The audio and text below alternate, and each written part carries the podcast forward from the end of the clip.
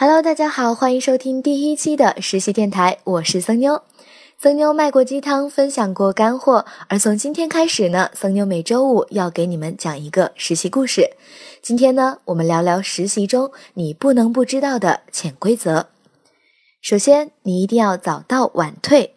作为一枚新鲜的实习生，靠谱是最重要的品质，守时则是重中之重。别怕来早了，人家嫌你烦，早到总是没错的。而到了下班时间，大家都还没走，你也别觉得自己没什么事儿了，拿了包就打卡走人了。虽说你也没有做错，可总是会给人一种干活不积极、下班比谁都快的错觉呢。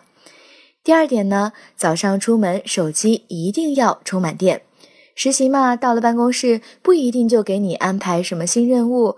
给客户打电话啦，出门帮老板办事儿，各种无法预料的意外情况发生时，要是手机突然没电，Oh my God，僧妞的肩膀可不借给你哭哦。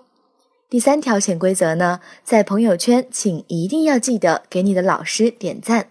有的同学很高冷，要不然就很羞涩，在朋友圈从来不跟带自己的老师或者是同事互动。可是，如果平时完全不互动，当你有问题要在微信上请教他们时，突然开口问，就变成了一件特别突兀的事了哟。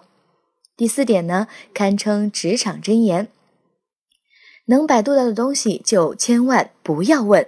发邮件时，什么叫群发单显？微博什么叫粉丝头条？P.S. 中什么叫蒙版图层？真是够了！每个人都有自己的工作，这种基本的东西自己百度一下就好了，就不要去耽误别人的时间哦。